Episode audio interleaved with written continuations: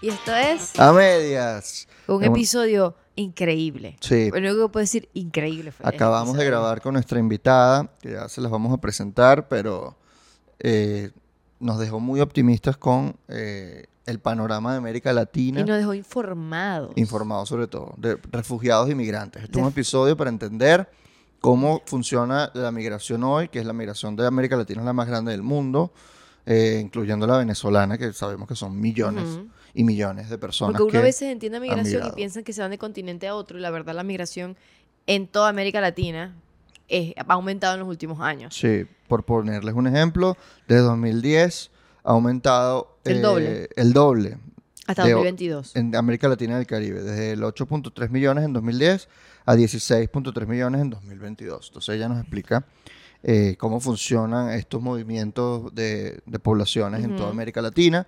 Eh, ella, nuestra invitada, la que no hemos hablado, no hemos dicho el nombre, es Ana Aguilera. Ella es especialista de desarrollo social del Banco Mundial, es venezolana, con mucho orgullo, acaba de recibir el Rising Star Award de la Escuela Harris de la Public Universidad de Chicago. Que es la de que se especializa en políticas públicas. Eh, eh, y ella tiene un magíster en es economista de la UCAP con magíster en la Universidad de Chicago, en, eh, justamente Es en en este tema. ¿no?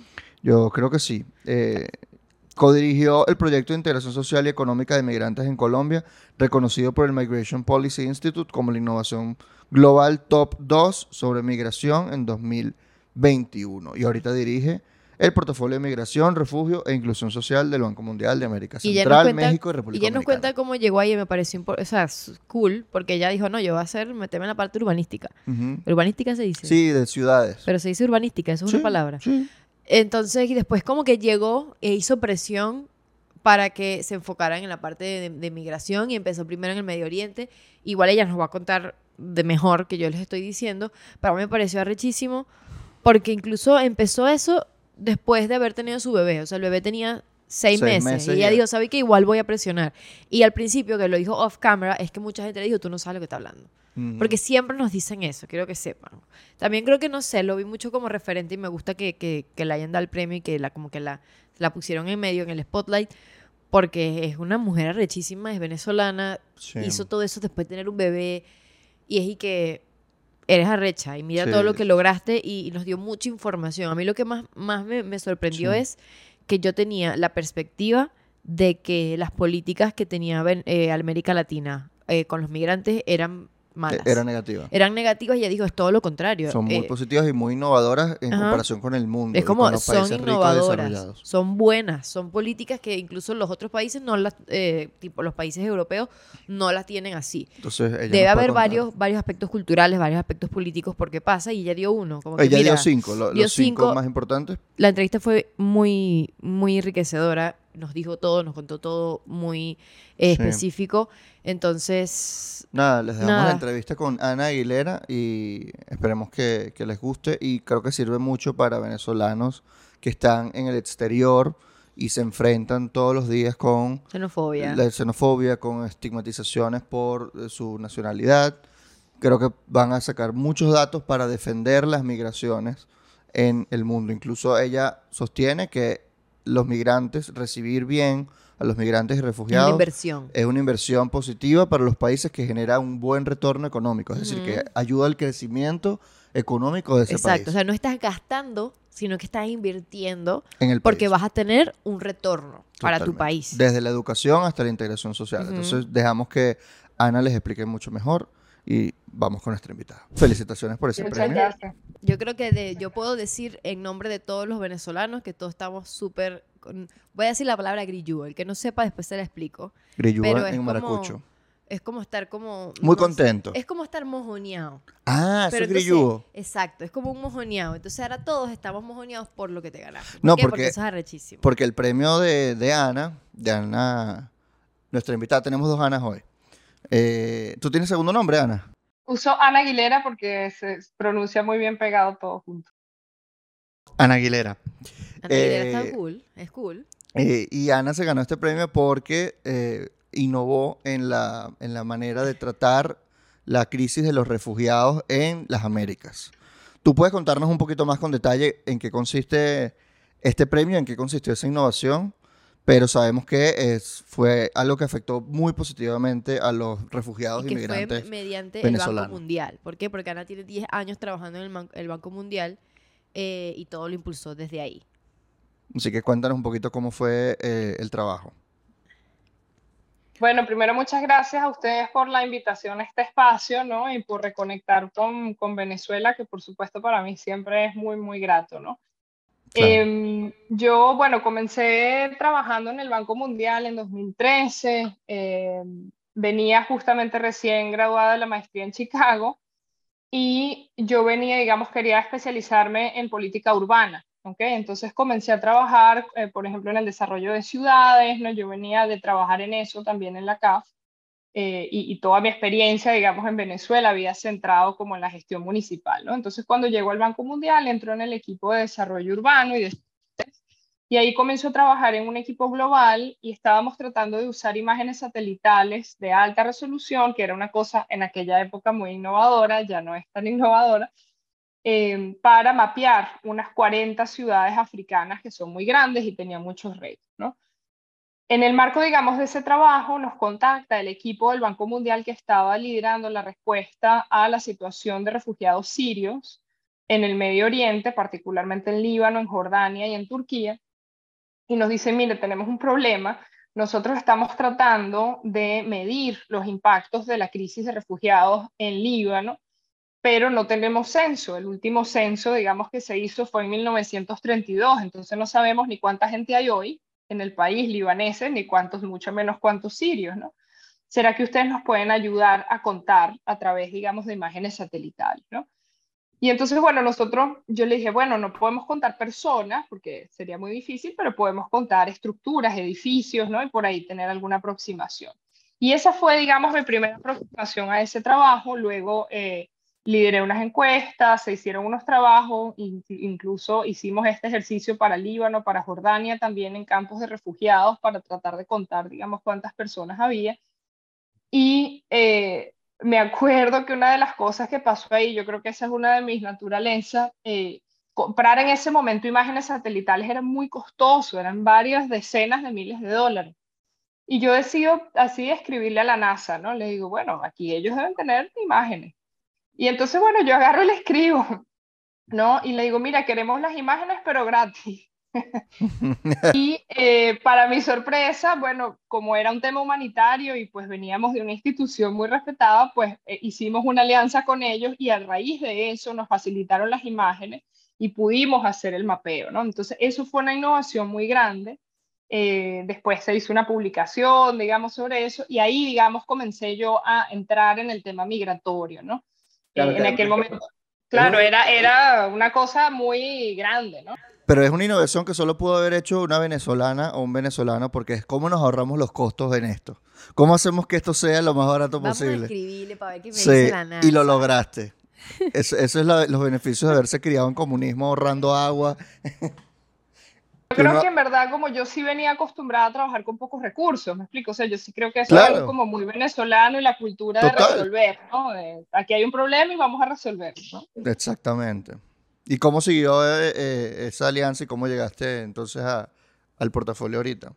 Bueno, yo seguí trabajando un poco en eso y eh, cuando, digamos, cinco años después, cuatro o cinco años después, yo ya estaba en otro equipo del Banco Mundial, yo estaba en ese momento trabajando para la oficina de la presidencia del banco en una iniciativa que trataba de modernizar y agilizar un poco el banco y eh, explota, digamos, lo que llamamos el éxodo venezolano, ¿no? Eh, por supuesto, digamos, eso ha venido por oleadas, ¿no? Nosotros lo sabemos, pero en aquel momento fue como uno de los grandes picos, ¿no?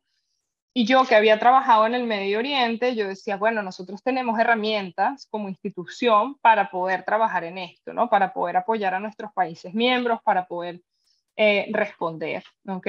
Y bueno, a raíz de eso, por supuesto, para mí era un tema muy importante, muy personal. Yo venía justo de salir de mi licencia de maternidad, o sea, estaba regresandito, ¿no? A la oficina, mi hijo mayor, que ahorita tiene cinco años, tenía seis meses. Eh, y yo decía, bueno, esto hay que hacerlo. Y ya yo tenía un trabajo fijo, pero yo decía, no, no, esto hay que sacarlo, sacarlo. Entonces comencé a hablar con mucha gente, con muchos jefes. Ahí encontré también grandes aliadas, ¿no? Y eso lo tengo que decir. una de las personas que ha sido mi mentora y mi colega eh, hasta el sol de hoy, eh, y que lidera desde el banco, digamos, la, la, la, respuesta a situación venezolana. Y yo creo que fue también como una cosa de ímpetu, ¿no? Y, y perseverancia, decir, sí tenemos instrumentos, ahí convencimos a todos los jefes eh, de que esto era posible y un poco yo creo que el valor era traer ese conocimiento que sabíamos que estaba en Medio Oriente para América Latina, ¿no? Y a partir de ahí, entonces, eh, digamos, nació como nuestra respuesta. Y nace a través, lo primero que hicimos fue sacar un reporte en seis semanas, que era algo impensable, de cuáles eran los impactos de ese éxodo venezolano en Colombia, ¿no? Y a raíz de eso, digamos, se abrió mucho y podemos compartir, por supuesto, ese link con ustedes, está disponible en español. Ah, buenísimo. ¿Y cómo consistió esa investigación? O sea, ¿cuál fue el impacto que descubrieron? Que supongo que es el impacto económico o, también social y político. Sí, yo creo que eso, eso es una contribución importante. Nosotros, eh, aunque somos el Banco Mundial y típicamente, digamos, la parte económica es muy importante, la idea era calcular impactos fiscales, o sea, cuánto necesitaba Colombia para responder a esto, pero también impactos sociales, ¿no? En aquel momento no se sabía todavía si los venezolanos tenían vocación de estadía, si se querían quedar o no se querían quedar, si estaban solo de paso, ¿no?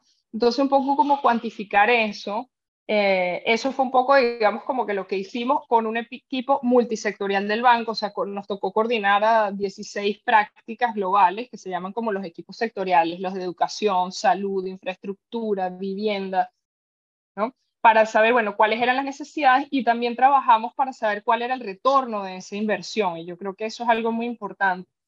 No vale la pena, digamos, cuantificar eso como, como un gasto, ¿no? Ni siquiera como una ayuda humanitaria, que por supuesto es indispensable, sino que esa inversión, una vez que tú les permites a estas personas, sean refugiados, sean solicitantes de asilo, sean migrantes económicos, si tú les permites trabajar si tú le permites insertarse como miembro de la sociedad, eso tiene un retorno económico y social muy importante. De hecho, nosotros, digamos, nuestras propias estimaciones es que por cada dólar que se invierte en esta situación, el beneficio son dos para el país que los recibe, ¿no? Incluso cuando son poblaciones refugiadas o muy vulnerables. Entonces, es una inversión, digamos, inteligente. ¿no? Que lo o sea, que ayuda al crecimiento económico del país que los acoge. Porque está la, narrativa que uno que se tiene sobre los migrantes, no, solo los venezolanos, pero en general, siempre es negativa. O sea, es que a, eh, le va a costar mucho al país de acogida, le va a costar, le va a costar recursos. Muchas de las personas tienen eh, rechazo a que se, se Em, como que se, vayan a, la sociedad y se puedan eh, involucrar en la sociedad como tal. Y tú prácticamente estás diciendo que eso, o sea, si vas a los números, es mentira. O sea, si tú de verdad prestas atención y tienes las políticas públicas adecuadas para involucrar o para eh, incorporar. incorporarla al, a los migrantes, eso quiere decir que va a aumentar el PIB del país y tiene un retorno económico positivo para el país. Claro, yo creo que ahí tú has dicho una cosa que es muy importante, si tienes las políticas públicas necesarias, eso es importante. hay que reconocer que eso tiene un costo, dar esa respuesta tiene un, un costo y los costos son altos, pero el retorno, ese costo sobre todo, digamos, es un costo de corto plazo, ¿ok? Cuesta, digamos, regularizarlos, darles documentos, meterlos en las escuelas, pero eso también tiene un beneficio, que es la historia que nunca se cuentan a milagros, como tú dices y ese beneficio es mayor que el costo, ¿no? A mediano y a largo plazo es muchísimo mayor, ¿no? Entonces yo siempre pongo el ejemplo y cuando hablamos con nuestras contrapartes, es como decir que no se van a construir escuelas porque son muy caras. Bueno, sí, cuesta construir escuelas, pero el costo de no construirlas es muchísimo más alto. O sea, el costo de no acoger a los refugiados es mucho más, alto, que el de acogerlos. Y, ustedes eh, vieron en, en su evaluación por ejemplo, los costos sociales, el impacto político y también el, ¿sabes? La, la, la criminalidad que viene por no... Eh, no me dijiste la palabra incorporar. Incorporarlos en la sociedad. O sea, hace poco, yo, o sea, yo ahorita estoy estudiando en el IESA Políticas Públicas, por eso dije, Dios, vamos a entrevistarla, me encantó. Y una de las cosas, la verdad, lo dijeron solamente en una clase, no lo dijeron mucho, pero fue que evidentemente en América Latina no hay como un conocimiento de qué tipo de política pública tú puedes aplicar para responder a la crisis migratoria, principalmente la venezolana. Entonces, ahí como si no, lo, no, no logras aplicar la política pública ni crearla, va a venir criminalidad y igual van a entrar pero de manera ilegal. O sea, ¿cuál es tu take sobre eso? Bueno, eh, yo difiero. Eh, yo creo que América Latina es una región que ha sido muy innovadora. ¿okay? Yo creo que es la región más innovadora del mundo en las respuestas de política pública que ha diseñado y además es una región bien activa y muy inclusiva. O sea, yo ahí difiero completamente. Yo creo que América Latina sí ha hecho un esfuerzo muy importante, ¿no? Y ahorita, digamos, podemos hablar un poquito. Em, lo otro que mencionas es lo del tema de criminalidad, ¿ok? Eso es una narrativa muy común y muy poco informada generalmente, ¿ok? Que, que la criminalidad aumenta, ¿ok? Porque llegan migrantes. Eso también yo trabajo ahora menos en la situación venezolana y más en la situación de Centroamérica, Haití. No importa el país que tú vayas del mundo, ¿ok? Siempre culpan a los migrantes de cualquiera, digamos, que sean las cosas. Ahora, la realidad es que la mayoría de los migrantes y refugiados no quieren meterse en problemas y la enorme mayoría no lo hacen. De hecho, las tasas de criminalidad son muchísimo más bajas entre población migrante que población nacional. Y esto es en América Latina y en otras partes del mundo. Eh, pero bueno, es un argumento que se usa políticamente, aunque no sea cierto. Sobre las políticas de América Latina, yo creo que, por ejemplo, Colombia es un líder eh, y fue un líder regional y global en la respuesta que ha dado. Por ejemplo, el Estatuto de Protección Temporal que tiene Colombia que autorizó, es el, no existe un programa así en el mundo. O sea, los programas más cercanos son, por ejemplo, los TPS, ¿no? los estatutos que ofrece, por ejemplo, Estados Unidos. Esos son estatutos de 18 meses. Colombia lo ofreció por 10 años. Entonces, las decisiones que puede tomar una, un hogar, ¿okay? una familia, de establecerse, de invertir, de montar un negocio, de comprar su casa, son muy diferentes si tú tienes estabilidad por 10 años que si tú tienes estabilidad por 18 meses y te tardas 10 en sacar el papel, ¿no? Siempre estás ahí como en esa bicicleta. Eh, Ecuador también tiene políticas muy importantes de inclusión e integración, dándole acceso a educación, a servicios de salud, ¿okay? a migración venezolana. Y, por ejemplo, por decir otro, otro caso, eh, Costa Rica tiene más de 30 años con uno de los mejores marcos de acogida y de refugio para, para refugiados de todas partes del mundo y especialmente nicaragüenses. ¿no? Eso no significa, digamos, que no haya xenofobia, que no haya discriminación, hay y la hay mucha, ¿okay? Eh, pero también hay, digamos, yo creo que hay que reconocer los esfuerzos de todos los países de América Latina en integrarlos. En América Latina no hay campos de refugiados como hay en otras partes del mundo, que eso sí genera un montón de problemas. En América Latina yo creo que se han como integrado ¿no? a la sociedad y se les ha dado un respaldo muy importante. Em, yo, si, quieren, luego eh, puedo compartir las que yo creo que son las cinco lecciones más importantes que América Latina puede compartir con el mundo. Sí, yo, justo te, iba a preguntar eso, o sea, ¿por qué, ¿cuál es la diferencia? Porque esto para mí es nuevo y me parece increíble porque eso quiere decir que los discursos políticos están totalmente alejados de, los hechos y de, y, de los datos. Pero ¿qué hace que América Latina tenga mejores políticas eh, dará integración de los migrantes a diferencia de, por ejemplo, el Medio Oriente o de los demás, eh, los demás continentes? Ok, bueno, yo, yo creo que hay cinco cosas que hace América Latina que son muy diferentes y que también hemos aprendido de los errores de otros, ¿no? O sea, yo creo que como esta es una situación sin precedentes, digamos, para América Latina, eh, América Latina siempre ha tenido migraciones de todo tipo. De hecho, es la región, nosotros acabamos de sacar un reporte muy importante y es la región del mundo donde más migra gente de un lado a otro. ¿ok? Aunque no salga así en las noticias, pero esos, digamos, eh, son, son los hechos. ¿no? Ahora, América Latina no había experimentado una situación, digamos, como esta, ¿no? Habían temas de conflicto interno en, en, volúmenes, en demografía, en trayectorias y en vulnerabilidad de la gente que se está desplazando, ¿ok? Entonces, América Latina aprendió de los errores que había cometido algunos países, digamos, del Medio Oriente, de Europa, de Asia, de todos los demás, ¿no? Y yo creo que hay cinco cosas que hacemos en América Latina que son muy innovadoras. Uno es que las políticas se centran como lente principal con un enfoque de integración, de inclusión social, de integración en la economía y en la sociedad. ¿Me explico? Ahí nos favorece que hablamos el mismo idioma y que nos parecemos un poquito todos, ¿no? Eh, en la gran mayoría de los casos hay, por supuesto, migración haitiana que tiene, digamos, unas particularidades, ¿no? Pero En la gran mayoría de los casos es más fácil en América Latina poderlos integrar porque pues nos parecemos, ¿no? Pero yo creo que también ha habido como un esfuerzo deliberado de los países en recibirlo y en dar una acogida, ¿no? Eso yo creo que es importante. Lo segundo que hemos hecho en América Latina es que se han adaptado como los marcos institucionales y regulatorios, es decir, por ejemplo, Colombia, ¿no? Colombia, las agencias migratorias que había, las autoridades se enfocaban en la diáspora, en el, digamos, en atender a los colombianos afuera, y de repente le llega un montón de venezolanos y ellos no tienen una ley, digamos, para recibirlos, ni siquiera tenían una institución que se encargara de eso. En aquel momento se crea la gerencia de frontera, ¿ok? Y nosotros apoyamos también a la formulación de políticas, leyes, ¿ok? Estrategias para responder a eso, pero todo eso se tuvo que crear desde cero, ¿no? Entonces, esa adaptación, digamos, de las leyes, de las instituciones y de cómo se coordina el aparato del Estado es también una de las cosas como típicas de América Latina, ¿no?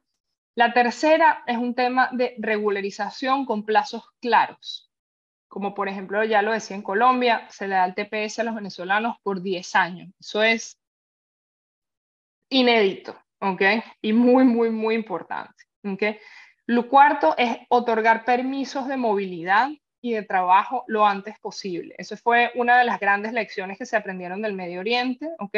Donde los permisos tardaban mucho en llegar incluso aquí en, Estados Unidos, para decirlo también, eh, tardan mucho en llegar y entonces esa gente se vuelve, digamos, eh, eh, trabaja en empleos que no pagan tan bien, pierden capital humano, no pueden usar las habilidades con las que traen y eso genera otra serie de problemas. En América Latina casi todos los países tratan de dar esos permisos rápidos, ¿ok? Y el quinto, que yo creo que es uno de los más importantes, es que se trabaja a través de los sistemas nacionales. ¿Qué significa eso? Que no se crea un programa especial para refugiados, un programa especial para migrantes, por ejemplo, ¿ok? Sino que se integran dentro de los programas del Estado. Por ejemplo, en Colombia hay un, programa de subsidio a vivienda de alquiler, ¿ok? Entonces, lo que trabajó el gobierno de Colombia con apoyo nuestro y de otros aliados, por supuesto, es poder expandir que los venezolanos, los migrantes venezolanos pudieran acceder a ese programa nacional. ¿ves? Y eso genera dos grandes ventajas. Uno es que no tienes que montar todo un aparataje institucional, presupuestario, etcétera, para manejar, sino que como que te montas en los programas que ya existen y los vas ampliando, ¿no? Y lo segundo es que no generas escosor con la población nacional, ¿ok? Porque muchas veces lo que pasa es que dicen, bueno, por ejemplo, estas poblaciones se asientan en la frontera, que típicamente son áreas, digamos, que están rezagadas en algunos términos de infraestructura, desarrollo humano, etcétera, y dicen, bueno, ahora vienen los venezolanos y le van a prestar atención primero a los venezolanos que a nosotros que tenemos comiéndonos un cable 10 años, ¿no? Em, entonces, claro, al tú meterlos dentro de los programas que ya existen, digamos, los igualas en condiciones, me explico, todos pueden acceder a este programa, no se genera como un programa especial, una ventanilla especial para ellos, ¿no? Increíble. Porque al final es más a largo plazo y, lo hacen ya y lo, integran dentro del Estado. Yo tengo una pregunta muy específica, porque sé que muchas personas no. Bueno, a mí yo lo veo muy cercano a la gente que está en Chile, porque todo, la gente que está en Chile y los venezolanos ven muchas noticias de otros venezolanos que hacen cosas no tan buenas. Y la narrativa usualmente de las noticias chilenas, no, la, no he visto la verdad que sean del presidente ni venga desde el Estado, es que son los venezolanos que llegan porque ¿sabes? Porque está que si el tren de Aragua y esas cosas, ¿qué puedes decir al respecto y que si hay un impacto en las políticas que tiene por, aquí específicamente Chile? Porque aquí estoy tratando como que de, desmontar esa narrativa que usualmente la gente tiene con la migración venezolana. Mira, con la migración venezolana y con todas. Okay. Eh, las narrativas sobre la migración son muy difíciles y es uno de esos temas que todo el mundo es un experto, ¿no? Todo el mundo tiene una opinión sobre la migración, todo el mundo eh, es un tema muy caliente, ¿no? O sea, es como hablar de religión, ¿no? Entonces, yo creo que las narrativas es una también de, de, las cosas que ha hecho América Latina de manera deliberada, ha invertido en trabajar esas narrativas, ¿ok? Y eso es un proceso gradual, ¿ok? También es verdad, yo tenía un jefe que decía que hay una razón por las cuales las telenovelas son de esta región. O sea, también nos gusta un poco el drama, ¿no? Pero eh, yo, yo, quisiera decir dos cosas, ¿no? Uno, todos los países de América Latina están trabajando en, eh, digamos, desmontar, como dices tú, esas narrativas y tratar de informarlas. Que eso no significa que no hayan, por ejemplo, migrantes desde, digamos, desde México, ¿no? Para abajo. Que por supuesto, como cualquier otra persona, digamos, puede hacer algo positivo, negativo, pero en general, ¿ok? Eh, se trabaja mucho en fortalecer, digamos, lo que es la cohesión social, el miedo a lo diferente, a lo, al, al otro, ¿no? Eh, hay una narrativa en Chile, como tú dices, en otros países, por ejemplo, bueno, que las venezolanas, sobre todo contra venezolanas, eh, que son roba maridos, ¿no? Eh, en Nicaragua, en Costa Rica, por ejemplo, hay su propia narrativa sobre los migrantes nicaragüenses o cubanos, ¿no?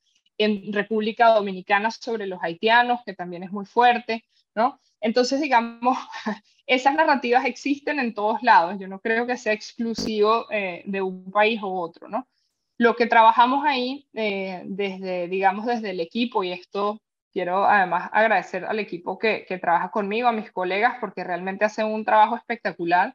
Son especialistas en ciencias del comportamiento y en comunicaciones y se hacen intervenciones que se miden, que se mide el impacto, por ejemplo, a través de radionovelas, en Perú, por ejemplo, donde se meten como episodios que promueven empatía entre población peruana y venezolana y eso ha logrado eh, como que la gente conozca que realmente, digamos, el imaginario que pueden tener sobre la migrante venezolana o el migrante venezolano, pues no es tan así y fomentar empatía, ¿no?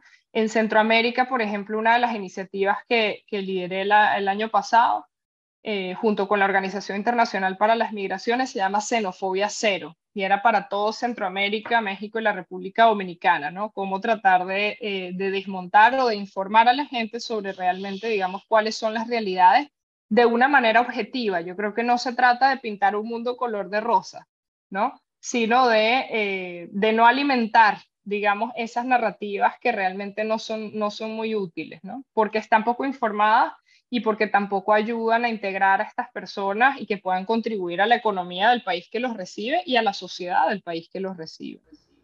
Ana, yo tengo una pregunta sobre eh, la cantidad de dinero que se invierte en refugiados, porque hace tiempo vi una, una cifra que era como que por cada, cada refugiado sirio recibe cinco veces más que un refugiado venezolano en dinero, ¿no? No sé si eso sigue igual o se haya ajustado, Creo que quizá tú me puedes decir algo más sobre eso.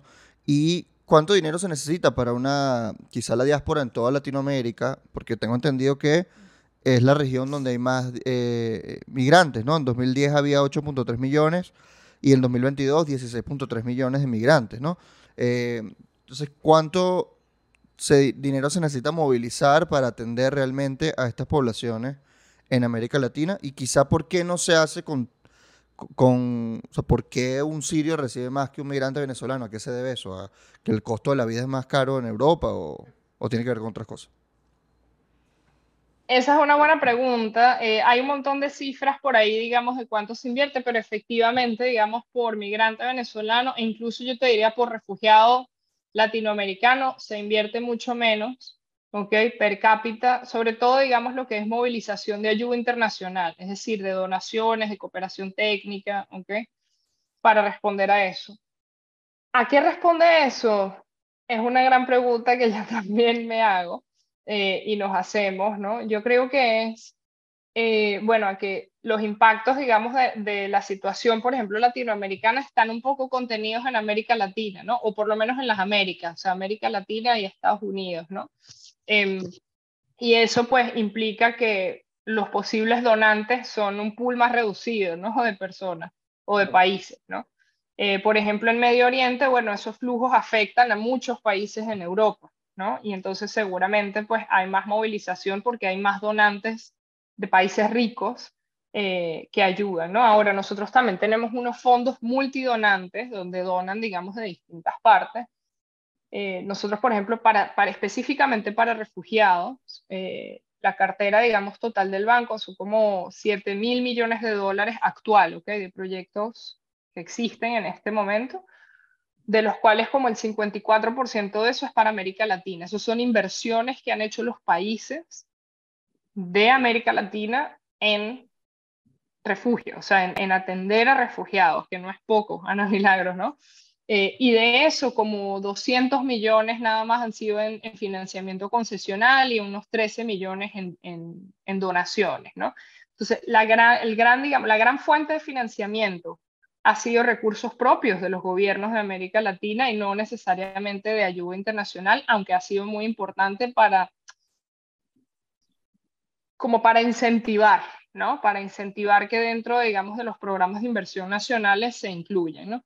¿Cuánto se necesita? Mira, yo creo que esa cifra lo importante es más de lo que podemos dar todos juntos, ¿no?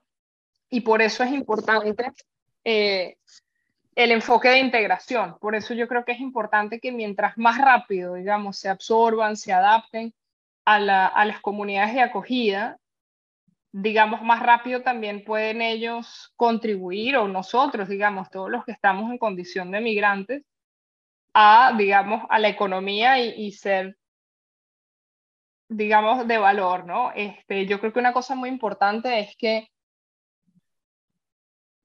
una cosa que yo escuché también a una refugiada, ¿no? Que, que, a veces se apenaba de decir que era refugiada, ¿no? Y decía, es que esto fue algo que a mí me pasó. O sea, yo no era refugiada, me explico, yo era doctora, ¿no? En Afganistán y pues ahora soy una refugiada, ¿no? Entonces, como esa etiqueta, yo creo que esa es una condición legal, ¿no? Pero eso no es una condición humana, que, ni económica, ¿no? Que te categoriza. Claro, y justamente te quería preguntar eso, la diferencia entre migrantes y refugiados. Usualmente se usa juntos como categorías, pero creo que desde el derecho internacional y quizás desde el punto de vista económico y social tiene distintas repercusiones. Y ahora que hablas de esto de, la refugiada doctora en Afganistán, recordé la película en Netflix de la nadadora que ganó, que era eh, Siria. Las Swimmers, que eran dos. Que son dos hermanas. ver porque me, daba como Es asombroso y es una historia muy. Es una historia real. Ella ganó en, creo que fue en Río, sí, en Río, ¿no? En las, en las Olimpiadas de Río. Y ella era del equipo de refugiadas. Ella quería ser parte del equipo de Siria, no pudo, tuvo que ser el equipo de refugiadas y ganó como nadadora en las Olimpiadas y da una nueva eh, visión de los refugiados. Es que no son unas personas vividoras que vienen a, ¿sabes?, aprovecharse del país donde llegan, sino sencillamente son personas que tuvieron que huir. Personas que capaz se querían quedar en su país y todo, pero no pudieron, ¿no? Entonces, sí, ¿qué nos dices de esto, no? Estas diferencias. Esa es una diferencia, digamos, legal, realmente, de, digamos, como dices tú, ¿no? Del marco del derecho internacional. Eh, típicamente por migrantes se incluye, digamos, a todo el mundo y ahí hay, por ejemplo, lo que se llama migrantes económicos, personas que migran por trabajo. Típicamente profesionales o personas, por ejemplo, que eh, vienen para acá a realizar, por ejemplo, a Estados Unidos, ¿no? De México, de Centroamérica, trabajos, lo que se llaman trabajos temporeros, por ejemplo, agricultura, recolección de fresas, frutas, etcétera, vienen para acá por una temporada y se regresa, eso se considera un migrante económico. ¿okay? Refugiados son las personas que necesitan refugio, que necesitan protección internacional. ¿okay?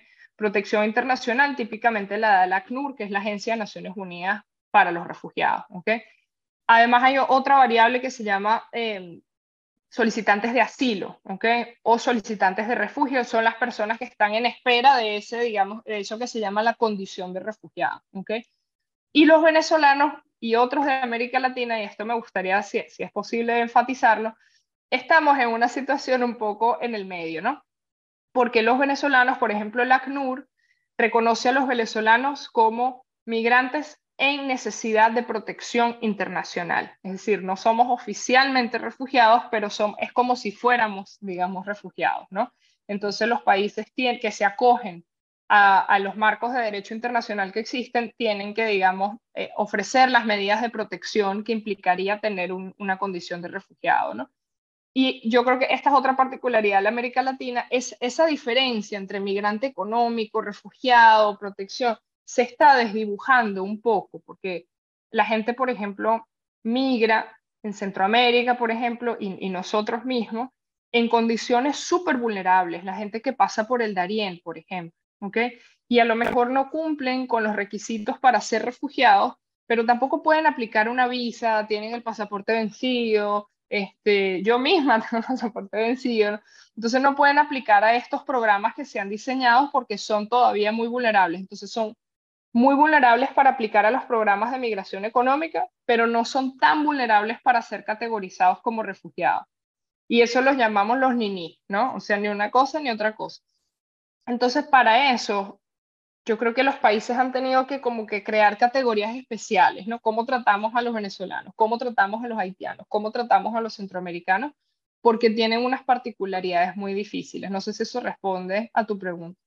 Sí, eh, y justamente para ir ya cerrando, eh, quería preguntarte sobre el tema de eh, cómo ves el futuro de ahora en adelante, ¿no? ¿Cómo esperas que los países de Latinoamérica empiecen a aplicar más políticas públicas que favorezcan la, migración, de, o sea, que se vuelva un continente mucho más amable hacia los refugiados y migrantes de todos los países, tan, todas las Américas, ¿no? América del Sur, América Central. Ahorita Estados Unidos cambió un poco su su estatus, el título 42, ¿no? Ajá. Em, ¿cómo, lo ves? Que había una caravana de migrantes como yendo antes de, que aplicaran el título, algo así. Sí, ahorita hay que registrarse por una aplicación para migrar a Estados Unidos. yo no sé si eso es bueno o malo. No lo sé, pero ¿cómo lo ves tú eh, actualmente y, en los próximos años? Mira, yo creo que, que que el panorama en América Latina es positivo, ¿ok? No sé si en el mundo. Yo veo con preocupación todas las políticas en países desarrollados ricos que tradicionalmente han sido amigos, eh, donde se está restringiendo un poco la posibilidad de pedir refugio, ¿ok? Y se está dando más prioridad a estos programas de migración, digamos, económica o regular, que son muy importantes, pero lo que nosotros vemos en el terreno es que no, o sea, no todo el mundo puede aplicar a esos programas. ¿Me explico? Tienes que tener acceso a una aplicación, tienes que tener pasaporte, tienes que tener acceso para una vacuna, tienes que poder comprar un pasaje. O sea, es más o menos complicadillo, ¿no? Eh, yo creo que, digamos, lo, lo, que a mí me da mucha esperanza es que en todas las Américas, digamos, se están haciendo muchos esfuerzos de coordinar, de tener una respuesta coordinada, ¿ok? No solo respuestas a nivel de país, sino a nivel de región. Entonces, bueno, está la Declaración de Los Ángeles, por ejemplo, que es un marco, digamos, que ordena, pero hay otras plataformas de coordinación subregionales que son muy importantes, lo que se llama eh, RB4, R4B, perdón, en español, que es la, la, plataforma de coordinación para la situación venezolana. Ahí participan todos los países afectados y es como un esfuerzo de tener los mismos datos, saber en dónde están y compartir experiencias. ¿no? En Centroamérica trabajamos con el marco de, refugio, ¿okay? que lidera la ACNUR también, y es una plataforma donde nos reunimos, digamos, eh, y apoyamos nosotros de la comunidad internacional a los países miembros de eso en intercambiar experiencias, llevar eh, conocimiento de políticas públicas que han funcionado o que no han funcionado y por qué. ¿okay?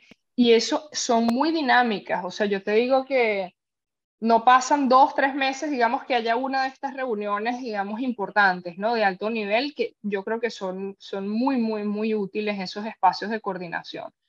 Entonces, yo creo que, que en la región el panorama es positivo. También creo que documentar estos beneficios, ¿no? Con datos eh, que digan, esto es una inversión inteligente para los países, esto va a traer retornos, es muy importante. Y lo otro que yo creo es que esto a largo plazo, a mediano plazo, también puede traer beneficios para, para nuestro mismo país, ¿no? Por ejemplo, o sea, el hecho de que eh, la gente, y eso lo vemos en países, digamos, que tienen procesos migratorios más avanzados, ¿no? Por ejemplo, Centroamérica. Bueno, en el corto plazo es muy duro, ¿no? Pero bueno, también es verdad que, eh, digamos, hay muchas redes con países desarrollados, se establecen redes de negocio, la gente aprende inglés y entonces hay negocios de otro tipo que antes no existían. Esa transferencia como de conocimiento y de, dinero, ¿no? También, sea en remesas o sea en inversión, eh, también trae algún beneficio, ¿no? No estoy, no, ahí hay toda una discusión sobre si este beneficio es mayor o menor que el costo, pero yo creo que sin duda, eventualmente nos vamos a enriquecer de todos, digamos, de abrirnos un poco al mundo, ¿no? Qué increíble. Gracias, Ana. De verdad me, me contagia tu optimismo. No, yo estoy feliz. Sí, sí, sí. Este, bueno, muchas gracias por, por, Por aceptar la invitación, por estar en el programa. Felicitaciones de nuevo Y por tu premio. felicitaciones, fue increíble. Que sigas innovando y haciendo, pues, le- haciéndole la vida a mucha gente, por lo menos las condiciones materiales, así sea un poquito mejor, pero estoy seguro que mucho mejor. Ahorita después le pedí unos links. Con Sí, podemos sí. ver información para dejarla abajo en el episodio. Mándame todos los links que tú quieras y los ponemos todos ahí en, el- en la para que la descripción del episodio. por si alguien quiere leer más de estos informes para tratar de difundir estas ideas también, sobre todo los venezolanos que están por todo el mundo, Ujú. de que más bien tener migrantes de otros países es positivo para esos países. Ujú. Eh, Eso creo que es importante que nosotros mismos tengamos esos argumentos ¿no? y esos Ajá. datos. Entonces, gracias, bueno, y lo Ana. fue para Venezuela, ¿no? Venezuela se Sí, benefició inmensamente de la migración. Totalmente, Es verdad, totalmente. verdad. Entonces, bueno, Bueno. nos toca ahora a nosotros contribuir allá. es verdad. Muchas gracias, Ana. Gracias, Ana. Muchísimas gracias a ustedes. Chao, chao. Conclusión. Quedamos a medias. Gracias por ver este Espero episodio. que les haya gustado y que piensen que Ana es arrechísima como yo pienso. Así lo es. Síganla en sus redes, que las Ujú. dejamos ahí en, en YouTube. También se las dejamos en, Ojalá le dejen mensajitos bonitos. en la descripción. Déjenle comentarios bonitos felicitándola por su premio. Y además vean en la descripción de YouTube, vean los links que les dejamos Sí. sobre todos estos reportes y eh, informes que ella ha hecho desde, desde el Banco Mundial. Síganos en nuestro Twitter, Instagram, TikTok. Todos los links están Denos ahí. like, denos like, comenten. Comenten, ayúdenos ahí al Pásenle el... ¿Saben qué me di cuenta? Que, las, que la- las señoras cafetaleras Mm, nos quieren. Sí nos quieren. Y le voy a decir a mi vecina hermosa Carolina. Señora Carolina, gracias por vernos. Pásenle eso a sus tías, a sus abuelas. Mira, a sus, a sus a su gente en el exterior, en esos países Ajá. de Latinoamérica, pásenselo. en Colombia, en Chile, en Argentina, en Perú, en Ecuador, Todo, en Bolivia, que- en Paraguay, en Brasil. Que hablando de esos países, tú tienes gira. Yo tengo gira, me voy el 13, 14, eh, 12, 13, 14 de julio. 12 en Chile, 13 en Argentina, en Buenos Aires y el 14 en Montevideo, en Uruguay. Los espero. Vayan para allá. Entradas Vayan, en vayan. Vayan, vayan. Gracias vayan. por ver el episodio. Bye bye.